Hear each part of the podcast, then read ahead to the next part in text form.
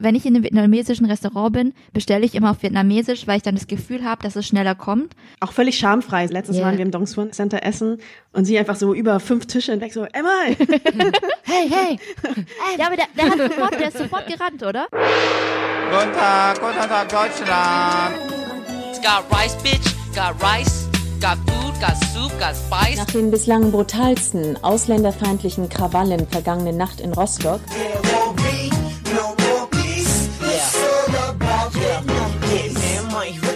Hallo zu einer neuen Folge Rise and Shine. Wir sind bei Folge 8. Ich bin Mintu und ich podcaste zusammen mit Vanessa. Hallo. Und diesmal zu Gast haben wir Alice Wynn oder als Bloggerin auch bekannt I Heart Alice. Hallo. Mit ihr wollen wir über das sprechen, was wir alle am meisten lieben, nämlich Essen. Bevor wir zum Thema gehen, noch ein paar News-Updates. Anfang August war ein sehr, sehr spannender Monat für Rise and Shine, weil wir durften einen Workshop geben bei Z2X, dem Festival für junge Visionäre bei Zeit Online und haben da darüber gesprochen, wie es ist, als Minderheit zu podcasten. Wir freuen uns schon auf ganz viele neue Minderheiten-Podcasts. Und am Tag danach sind auch ganz viele Leute zu uns gekommen und haben mit uns gepicknickt. Wir wollten draußen im Park, dann war es ein bisschen kalt, also gab es ein großes Indoor-Picknick. Nochmal vielen, vielen Dank an alle, die gekommen sind und was beigesteuert haben. Special Thanks auch an Chris, der sogar was beigesteuert hat, ohne zu kommen. Ansonsten gibt's noch zwei Neuigkeiten. Oh mein Gott, dieser Monat ist der Monat der Neuigkeiten. Wir haben eine Facebook-Seite. Yay! Völlig anachronistisch. Yeah. Wir dachten, wir brauchen das nicht, aber jetzt kann man uns da liken. Und wir haben eine Steady-Seite. Steady ist so ein Portal, wo man Podcaster oder auch Medien unterstützen kann finanziell. Wir wollen jetzt nicht groß Kohle machen. Wir haben nur gemerkt, dieser Podcast ist mit sehr viel Arbeit und Mühe und auch irgendwie Kosten verbunden. Und wenn ihr ein paar Euro beisteuern wollt, dann freuen wir uns, wie ihr wollt steadyhq.com slash rise and shine, so findet ihr uns. Und was wir auch noch davor sagen sollten ist, warum wir mit Alice irgendwie schon halbwegs gechillt klingen und nicht super aufgeregt sind. Wir haben schon mal mit Alice aufgenommen letzte Woche. Es war eigentlich voll der schöne Tag. Ich weiß noch, wir haben aufgenommen, das war super gut. Und Vanessa und ich hatten beide das Gefühl, boah, das ist voll die geile Folge, ja, die, die müssen wir noch Ja, ich habe mich voll gefreut. Beste Folge. Und dann sind wir zusammen noch essen gegangen und haben Selfies gemacht und ja. Aber dann irgendwo auf dem Weg ist uns unsere SD-Karte abhanden gekommen.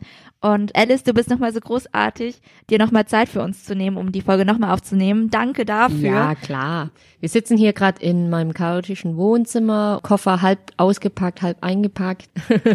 Alice erwischen wir nämlich zwischen zwei Stationen. Sie kommt gerade aus Helsinki und mhm. tritt bald eine große Asienreise Ich freue mich. Alice, erzähl mal, woher kommst du und wer bist du? Was machst du? Ähm, ich bin Alice und ich bin im Allgäu geboren, in Bayern, im tiefsten, tiefsten Bayern, in den Bergen. Man hat mich auch immer oder man nennt mich auch die asiatische Heidi.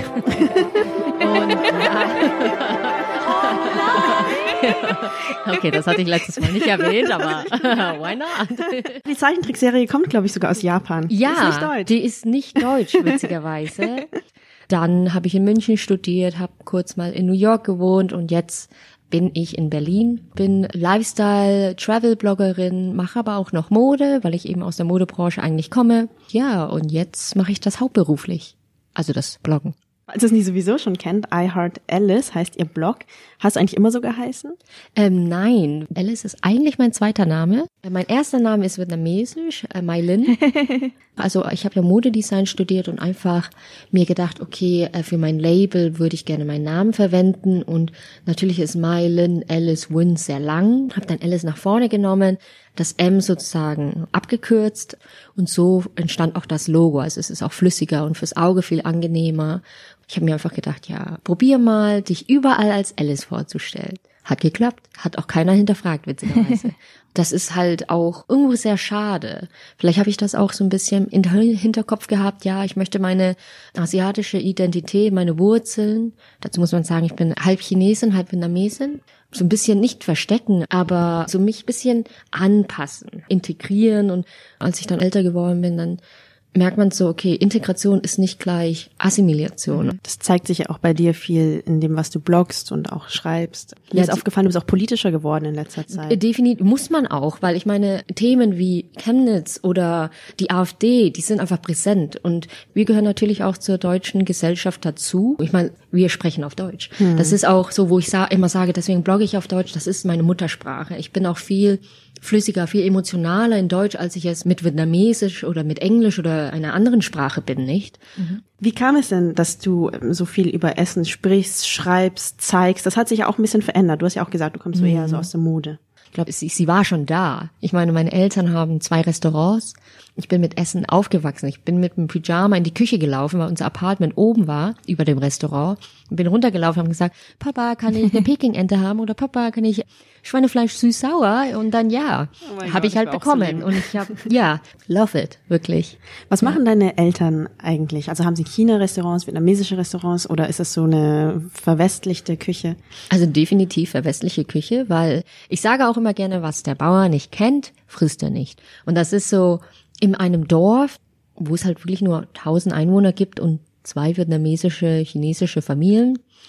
Also, also ich muss so weit ausholen, weil es sind ähm, zwei chinesische Restaurants. Das eine wäre eigentlich, also ist ein, auch ein Teehaus, und wäre aber eigentlich auch ein vietnamesisches Restaurant gewesen.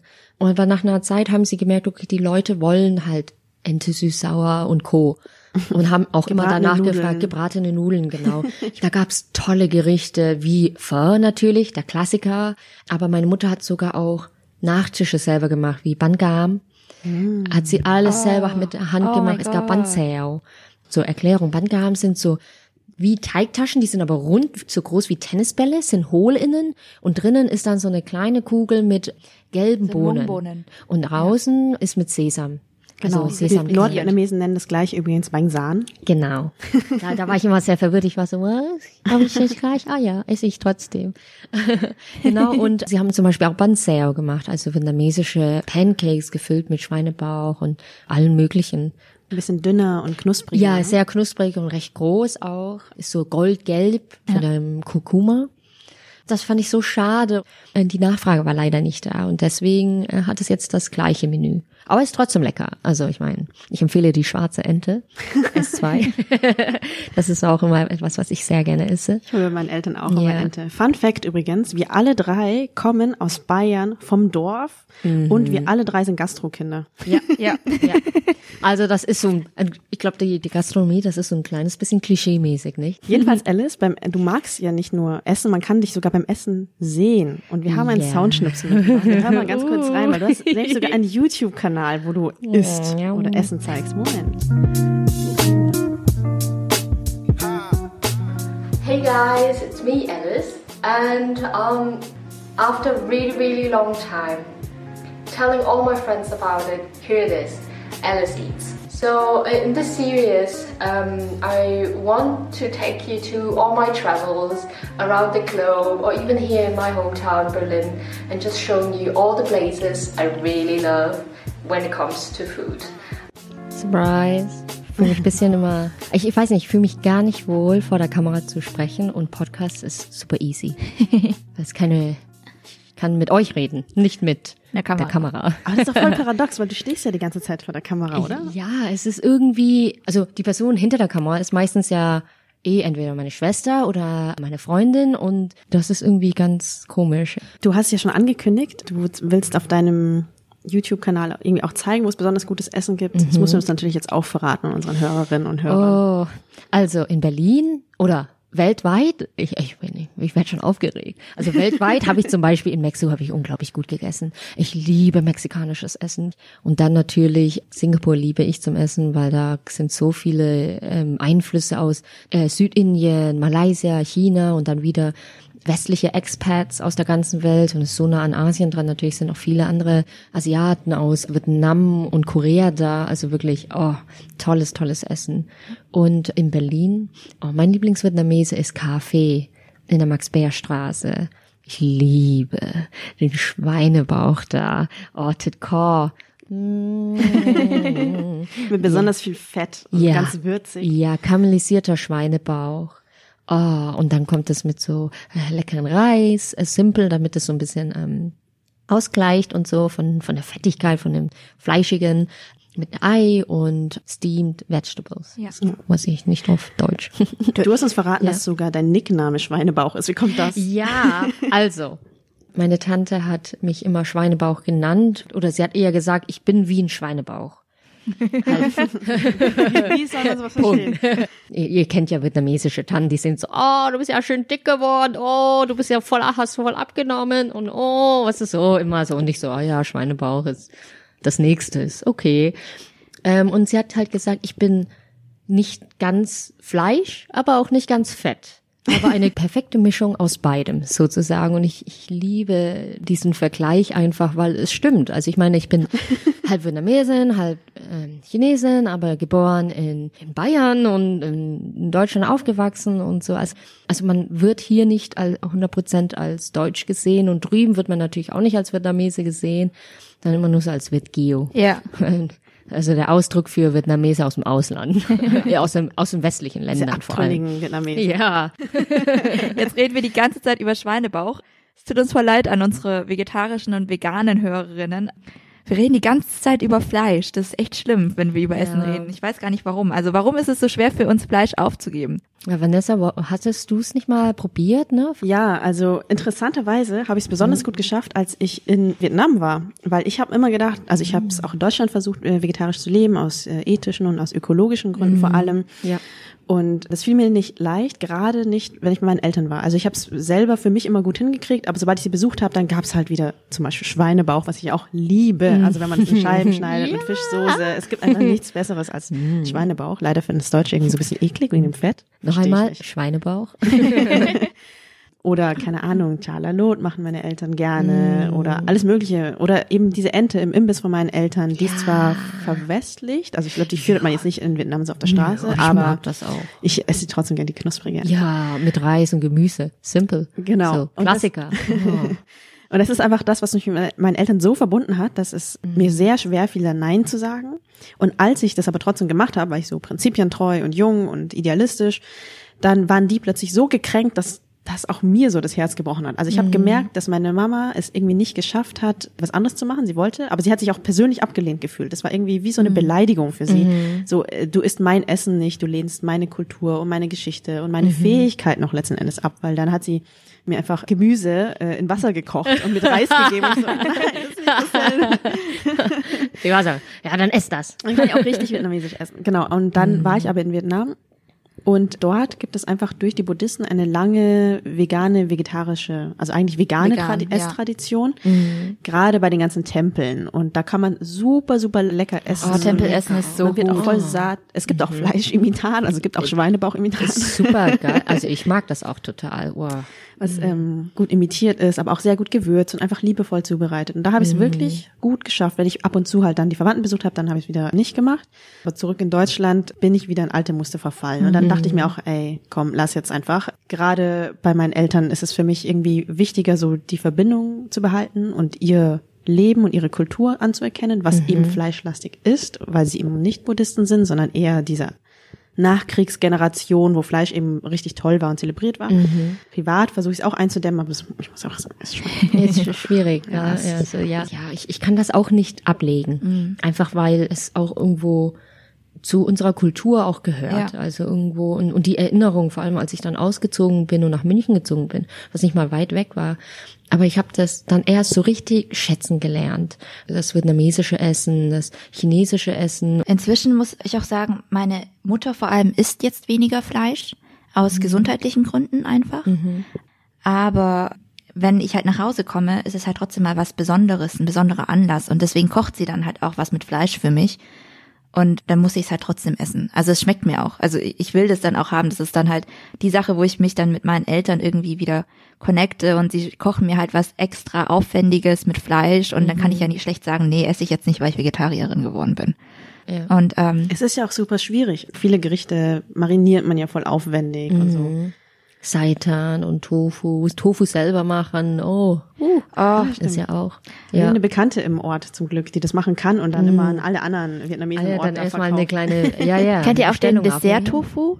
Äh, Dauphin? Ja. Der ist auch so Ja. geil, mit so Zuckersirup drüber, so Kokossirup. Oh mein Gott. Hab ich auch voll lange nicht mehr gemacht. Es gibt voll wenige Leute, die das machen können. Wahrscheinlich auch voll ungesund. ah, Auf andere Weise ah, ungesund. das ist okay. So viel Zucker wie in vietnamesischen Essen drin ist, da, da In südvietnamesischen Essen, ja? Ich bin ja aus dem Norden. Ah ja, Ja, Entschuldigung. Entschuldigung, Vanessa. Weil das, das muss man auch noch anmerken. Pho im Süden zum Beispiel ist süßlicher als Ja. die im Norden. Ja. Aber auch in Fischsoße macht ihr im Süden einfach Zucker rein. Ja, klar. So richtig pur Ja. Zucker. Weil man muss das ja ausbalancieren. Du kannst ja nicht einfach nur Ja. Fischsoße essen. Nein, einfach voll, nein. ist voll lecker, weil hallo, die Fischsoße muss Fischsoße. Nein, und dann so ein bisschen süßlich. Und dann ein bisschen Ich koche Säure. aber voll oft mit Zucker, einfach das. Ist ja auch ein, natür ein natürlicher Geschmacksverstärker. Ja, total. Du brauchst dann auch kein Glutamat mehr, wenn du einfach nur ein bisschen Zucker reintust. Ein bisschen Glutamat geht schon. Ein bisschen geht, ja. Glutamat, Glutamat wird ja auch mal so verteufelt, aber Glutamat, so, die, so diese Skepsis gegen Glutamat, genauso wie gegen Bubble Tea, halte ich mittlerweile für so eine Art Verschwörungstheorie. Ja, ist es auch. ist es. es Es kam ist- auch von damals, also hier MSG, auch sogar in der New York Times, kam so, dass es so ein Journalist irgendwie geschrieben hat, nachdem er Chinesisch gegessen hat, hat er gesagt, ja, the Chinese Restaurant Syndrome, hat gesagt, ja, äh, ihm ist voll schlecht und es muss von dem MSG kommen. Mhm. Dabei es kommt ja auch in der Natur vor. Und bei Bubble Tea war es dasselbe. Da war es irgendwie, gab es einen Artikel, der sich ganz, ganz schwammig auf eine wissenschaftliche Untersuchung gestützt hatte. Oh, und ich weiß noch. dann es hieß, äh, ist nur Dreck drin. Und es war gerade da, wo ähm, Bubble Tea ganz groß wurde. Ja. Ja. Und nach diesem Artikel haben sich alle drauf gestürzt. Und die Bubble Tea Läden haben einfach binnen eines Jahres Alle dicht gemacht. Ja. alle dicht gemacht, Ja, weil ja. alle gab danach noch wirklich Untersuchungen, man hat auch die Originalstudie nochmal angeschaut, da ist nicht Dreck drin, das ist nicht giftig, das ist nicht gefährlich. Ich meine, klar, das- künstliches süßes Getränk ist jetzt per se Also. nicht das gesündeste, was man machen kann, aber es war nicht Ich will, es ist wahrscheinlich nicht ungesünder als Starbucks. Ja. Genau, aber Ja. die Leute wollten einfach gerne glauben, dass das genauso wie Glutamat voll giftig ist und dass Ja, die Asiaten ja, keine ja. sauberen Geschäfte machen. Oh. Und ja, und so war es dann einfach. Ja. So, ich habe nämlich auch irgendwo in Erinnerung, dass irgendjemand, es kam im Fernsehen, glaube ich, und da, da war so, Bubble Tea ist krebserregend. Ich so, okay. Aber Im Endeffekt- ganz viel Süßigkeiten isst und so. ne, Bubble Tea ist ja auch nichts anderes als Chia. Also da sind halt so Tapioca-Perlen drin in dem Tee. Ja. Das ist halt so ähnlich wie, genau, das, das, Ja. das kommt schon irgendwie von traditionellen asiatischen Desserts. Mhm. Und äh, es ist jetzt nichts irgendwie, das ist jetzt kein krasses Hexenwerk, diese Ja, Tapioca ist ja auch einfach nur eine Wurzel. Viele hippe Berliner würden sagen, Superfood. also von daher. Aber wenn es von Asiaten Ja. kommt, dann ist es auf einmal giftig. dann, dann, Dann muss es ein bisschen, ja, und das ist halt auch schade, weil das erfahre ich dann halt auch bei uns im, im Restaurant, so, ah, ohne Glutamat und so, aber dann eine Cola bestellen. Also, also, das finde ich auch irgendwie zum Teil absurd und, und diese Frage mit, oh ja, ist das überhaupt sauber, Mystery Meat? Also ich weiß, wir haben auch oft anonyme Briefe bekommen. Ähm, un ungelogen. Also, also da kann ich aber sehr viel erzählen. Oh Anonyme Gott. Briefe, die irgendwie mit Zeitungsausschnitten, wo auch mal stand, ja, das war auch wegen diesem Glutamat etc. Und dann hat diese Person mit Schreibmaschine oben drauf geschrieben, ja, auch sicherlich in dem Restaurant hier im Allgäu. Und das an unten an unsere Tür geklebt. Oh mein Gott. Und das ist also, das ist schon öfters passiert und so. Und wo ich mir dann halt auch denke, okay, Aber was glauben die Leute denn, woher wir die Sachen kaufen? Also wir gehen jetzt- genauso wie alle deutschen Restaurants, genauso wie alle italienischen Restaurants, gehen Ja. die asiatischen Restaurantbesitzer in Großmärkte. Also wir kaufen das nicht Also. von irgendeinem shady, man muss auch sagen, wir sind hier in Deutschland. Das ist, hier sind die höchsten Lebensmittelstandards und Restaurantstandards, die es so gibt. Das Absurde ist ja, dass während man früher unser Essen so für dreckig oder für eklig oder ganz komisch oder so gehalten hat, ist es jetzt plötzlich voll hip. Es ist jetzt alles total gesund, voll cool. Superfood. Genau, es ist irgendwie Superfood und vietnamesisches Essen. Oh mein Gott, das ist ja so gesund. Das höre ich ja ständig von allen möglichen Leuten. Kennst du schon Pho? Pho äh, kennst du schon? Pho. Ja, Po hatte ich auch schon. Ja. Popo. Wir unterbrechen mal. Wir haben nämlich immer in, bei der Hälfte der Sendung eine Rubrik, die heißt Hashtag Frage an Asiaten. Da fragen wir unsere User, ob sie irgendwelche Fragen haben. Und zwar habe ich diesmal eine mitgebracht von Dück. Der fragte, mich würde interessieren, ob ihr in einem vietnamesischen Restaurant oder asiatischen Restaurant mit vietnamesischen Mitarbeitern auf Deutsch oder Vietnamesisch bestellt. Ich bestelle gerne auf Vietnamesisch, auch wenn es nicht perfekt klingt, sagt Dück. Wie ist es bei euch? Alice? So halb halb, weil mein Vietnamesisch ist wirklich auch gar nicht perfekt. Und ähm, es ist so ein bisschen schwierig, weil manchmal fallen mir die Wörter dann in dem Moment gar nicht ein und dann mache ich das auf Deutsch. Aber ähm, natürlich die Gerichte alle, natürlich sage ich nicht Pobo, sondern ich sage dann so, ja, ähm, G kommt drauf an. Ja. Und da habe ich auch schon manchmal es falsch gemacht und da das dann Fettnäpfchen so, oh, dann mache ich es einfach auf Deutsch. Du, hey du. Hey du. Bei mir ist aber auch manchmal so, wenn ich nicht weiß, wie ich die Leute ansprechen soll, dann benutze ich eine andere Sprache, weil es ist voll unangenehm, jemanden falsch anzusprechen. Ja, ja. Aber im Restaurant kannst du schon MA rufen, wenn die in deinem Alter ungefähr sind, deine Generation. Ja. Wenn sie in der Generation deiner Eltern sind, natürlich Go oder sowas, aber Also ich bestelle immer, wenn ich in einem vietnamesischen Restaurant bin, bestelle ich immer auf Vietnamesisch, weil ich dann das Gefühl habe, dass es schneller kommt. Auch völlig schamfrei, so, ne? Letztes Ja. Mal waren wir im Dong Suan Center essen und sie einfach so über fünf Tische hinweg so, Emma! Hey, hey! Ja, aber der, der hat sofort, der ist sofort gerannt, oder? Sofort. So, ja, Emma, der kam dann auch. drei Portionen ja. von dem, drei Kaffees hierher. Und er so, alles klar. Ja, ja. Als wir auch nach dem Podcast dann essen waren, übrigens auch einer meiner liebsten Restaurants in Schöneberg, Saigon Gom Niu, Go- Gom Niu. Niu. Na, aber es ist aber nicht Niu, es ist ja N-I-E-U, ist ja nicht viel. Also ich habe es auch immer so genannt, Gom Niu. So viel Reis, ja, ja, Ja, ja. Saigon viel Reis. Nein, ist es nicht. Bis irgendjemand mich korrigiert hat. Ich so, ups. Ja. Ja, aber das ist richtig lecker. Ja, das ist auch einer meiner liebsten. richtig, richtig Oh Und mein da Gott, hat so auch, toll. da hat Mini auch so bestellt, ja, und ich so, oh, okay, okay, wow, das war, das war schnell und ich war so, oh. Wir alle nur, Also, ja, Ich ja. nur, ja, ja, komme, danke. nur so. Vor allem, als die dann, Bedienung ach, dann das- kam mit den, diesen ganz vielen Tellern von Essen. Wir haben uns total überfressen und sie kam mit diesen ganzen Tellern und hat sie dann auf unseren Tisch gestellt und sie so, ja, das andere braucht noch so fünf Minuten, okay? Und wir so, ja. Ja, ja, ja, alles so gleichzeitig, ja. So, so wie voll happy. Ich glaube, sie hat uns auch so ein bisschen bemuttert und sowas. Ja, Ja, und ja. wollt ihr noch was trinken? Wie ihre Kinder. Ja, voll schön. So ein bisschen, ja, ein bisschen zu Hause, fernab von zu Hause. Voll, aber deswegen bestelle ich zum Beispiel gern auf Vietnamesisch oder manchmal passiert es mir einfach, dass ich auf Vietnamesisch angesprochen werde. Das war jetzt schon von, in mehreren Restaurants haben mich die Kellner immer angesprochen, mhm. em lange Viet Cong.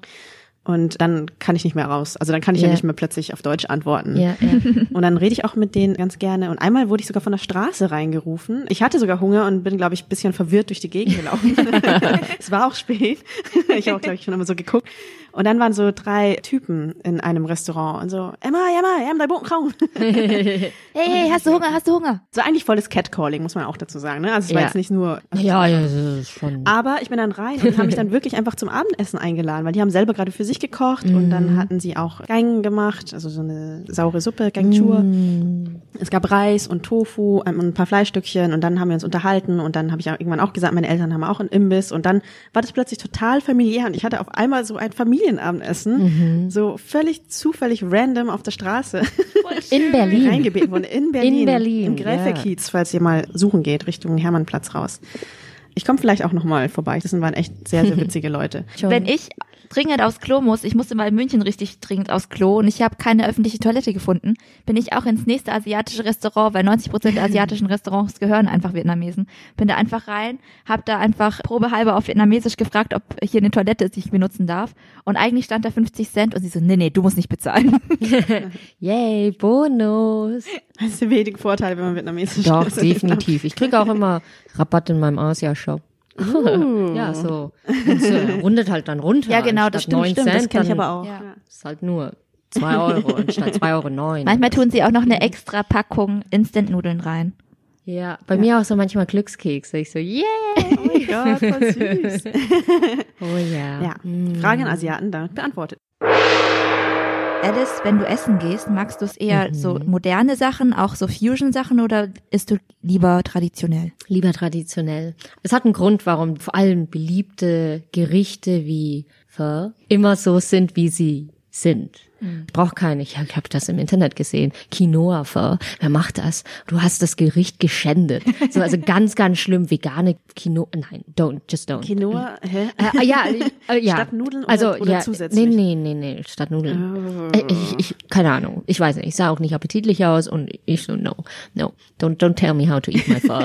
also, aber es gibt natürlich auch äh, bestimmte Fälle, wo ich Fusion sehr mag, aber da muss ich dann halt mental darauf vorbereitet sein, weil wenn ich jetzt in ein Restaurant gehe und ich so, oh ja, jetzt will ich klassisch mexikanisches essen und dann kommt auf einmal irgendwie fancy something mit irgendwie Schaum aus keine Ahnung, Frosty, Eis, irgendwie Chemie, Werkzeug. Und ich denke mir dann so, hä? Ja, dann, dann ist so mm, eher weniger. Aber es gibt schon, also ich war im Golden Phoenix hier in Berlin zu meinem Geburtstag und das ist ja auch Fusion. Das ist chinesisch oder besser gesagt kantonesisch mit französischer Küche. Super lecker. Da gab es beispielsweise die Xiaolongbao. Das sind diese Suppendumplings, die äh, klassisch eigentlich mit Schweinefleisch gefüllt sind und dann noch mit Suppe. Und wenn man sie aufbeißt, kommt dann sozusagen die heiße Suppe raus und die sind so ein bisschen wobbly. Das ist ganz witzig. Ist ich poke sie immer so gern. genau, und dort haben sie das mit Duck Confit gemacht. Oh. Sehr lecker. Sehr, sehr lecker. Also wirklich auch, also es war einfach unglaublich. Ich glaube, wir sind irgendwie mit dem Alter so ähnlicher zu unseren Eltern geworden, wenn wir essen gehen. Weil zum Beispiel, wenn ich essen gehe, finde ich, ich brauche diesen ganzen fancy Shit nicht. Also ich brauche auch keine fancy Einrichtung und Atmosphäre. Die Bedienung Ganz kann meinetwegen äh, mich beleidigen, das ist mir egal. ähm, das Einzige, was Also habt ihr gehört, habt ihr gehört. Also wenn ihr Mini im Restaurant sieht, ja, beleidigen ist auch okay. nee, aber das Einzige, was mir wichtig ist, ist, dass beim Essen das Handwerk richtig gemacht wurde. Ja, also wenn ich zum Beispiel, auch- sagen wir mal, eine Pho essen gehe, die man wirklich stundenlang die Knochen auskochen muss, du musst die Gewürze richtig rösten, du musst die Zwiebeln und den Ingwer rösten und dann erst in die Suppe tun, du musst es wirklich gucken, dass die Brühe klar bleibt und so weiter. Und wenn man halt in ein Restaurant geht und wenn man halt schon mal anfängt, die Suppe zu essen und man merkt schon, dass dieses Restaurant nur mit Glutamat gearbeitet hat, so ein bisschen Glutamat ist okay, aber wenn man nur Glutamat benutzt und nicht die Knochen auskocht, dann fühle ich mich ein bisschen verarscht. Dann denke ich mir so, ich gebe hier Geld aus, damit du das machst, was ich gerade keinen Bock hab zu machen, also mach's auch. Oder keine Zeit.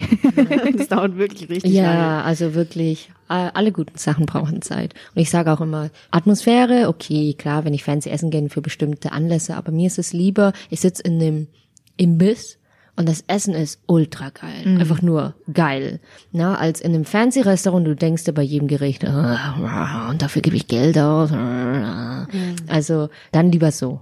Ist ja auch in Vietnam so, dass dort die fancy Restaurants oft gar nicht so gut sind, weil sie Ja, haben auch nee. westliches Publikum, Ja, da sitzt ja. man halt schön, dann gibt's halt so Interior Designer, die das hübsch gemacht haben. Mhm. Aber das beste Essen findest du eigentlich früh morgens auf der Straße. Man muss zur richtigen Uhrzeit auch ja. aufstehen, aber da Das ist so schlimm, weil mein Lieblings-Pho-Restaurant bei meinem Großvater um die Ecke, das macht um neun einfach zu. Ja. Neun Uhr morgens, nicht neun Uhr abends, neun Uhr morgens, Leute. Und äh, das heißt, man muss um sieben aufstehen, um richtig gute Pho essen zu können. Ansonsten ist das alles einfach weg.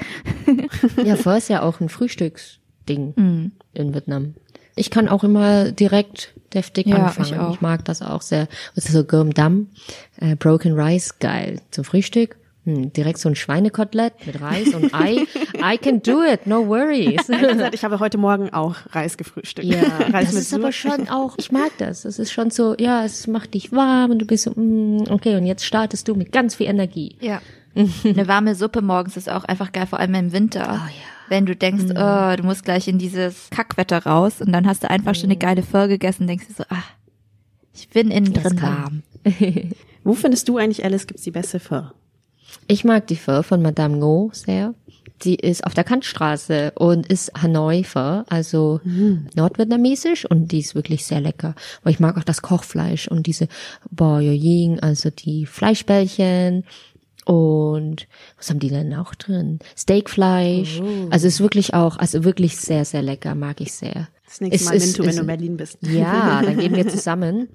Es ist äh, heavy 14 Euro. aber Lieber zahle ich 14 Euro als die Hälfte und dann habe ich nur so eine Brühe, die keine Brühe ist, sondern einfach nur warmes Wasser Ja. mit Pfirnudeln. Oh Gott, ich habe so viele enttäuschende Pho hier gegessen Oh, ich Gott sei Dank nicht, weil ich bin da ganz, ganz vorsichtig und ich, mm, so Pho ist auch nicht so mein Lieblings. Ja, das, müssen wir auch noch sagen. Gell? Pho ist total überbewertet. Also ich liebe Ja, Pho, das ist halt, ja. aber es gibt in Vietnam bessere Gerichte als Pho. Oder sagen wir mal so, es gibt in Anbetracht gibt dessen, so was es eigentlich alles zu essen gibt, Ja. verstehe ich nicht, warum ausgerechnet Pho so diesen Kultstatus erreicht hat. Ich liebe Pho auch. Ich glaube, Also das es ist wie so eine Sonntags- Hühnerbrühe. Und das ist halt wahrscheinlich auch sehr gut, ne, an, an die westliche Kultur sich so dran gehängt. Ja. Oder Bunsio, was du gesagt hast, das ist Oh, ja auch ein bisschen love it. aufwendig. Also das ist Ja. mit so geschredderten Krabben. Das ist mit, so, mit so, aufgeschlagen. Äh, In der äh, ja. Krabben, ja, Paste mit Ei aufgeschlagen und dann so rein, rein in die Suppe so gelegt sozusagen. Genau. Mit Tomaten. Aber was auch geil ist, ist äh, Bun Bo Hui. Also wenn schon Oh, ja. Rindersuppe, dann finde ich, Bunbo Hill muss man probieren, weil das ist so, das ist so geil, da ist so viel Zitronengras drin und das ist so scharf und du hast da die, diese ganzen Würzig. verschiedenen Sachen drin und die, in Vietnam kriegt man dazu auch noch diese Gel-Cubes aus Schweineblut. alle, alle, si silent, silent. Also ich bestelle sie immer ohne Schweinecubes, äh, Schweineblut-Cubes. Aber das ist auch lecker. Also I have to admit. Ich Ja. weiß alles. Wahrscheinlich verschrecken wir gerade voll unsere Ja. nicht-vietnamesischen Hörer. Entschuldigung. Erstmal Follower verlieren. Nee, aber ich glaube, äh, die Vietnamesen, sie essen Fleisch und wenn sie sich leisten können, viel Fleisch. Aber die Vietnamesen haben so die Philosophie, wenn du schon ein Tier schlachtest und tötest, dann hab wenigstens den Respekt, nichts davon wegzuschmeißen. Mhm, einfach alles auch verwenden. Genau, es wird alles für irgendwas verwendet. Da kommt nichts einfach auf den Müll. Und das finde ich richtig cool. Und deswegen habe ich nichts dagegen, Schweineblut zu essen, weil ich finde, diese Philosophie ist cool. Es gibt mal eine Frage, die ich gerne Freunden und Leuten, die ich erst getroffen habe, äh, stelle. Die Zuhörer können auch gerne mal da in sich hineingehen. Nämlich, was wäre eure Henkersmahlzeit? Das allerletzte Essen, was ihr, bevor ihr stirbt, ein bisschen dunkel. äh, ähm, Natürlich essen- enden wir jetzt unsere essen. Folge so, ne? Ja, Mit Tod. es ist vorbei. Genau. Und weil ich finde, das sagt auch wirklich über die Leute etwas aus. Und das ist immer ganz spannend. Ja, und jetzt in dem Moment, was ist eure Henkersmahlzeit? Soll ich anfangen? Bei mir ändert sich das immer, weil es gibt so Phasen, wo bestimmte Erinnerungen wieder so mehr im Kopf aufploppen. Keine Ahnung, gerade denke ich immer an meine erste Reise nach Vietnam mit meinen Eltern.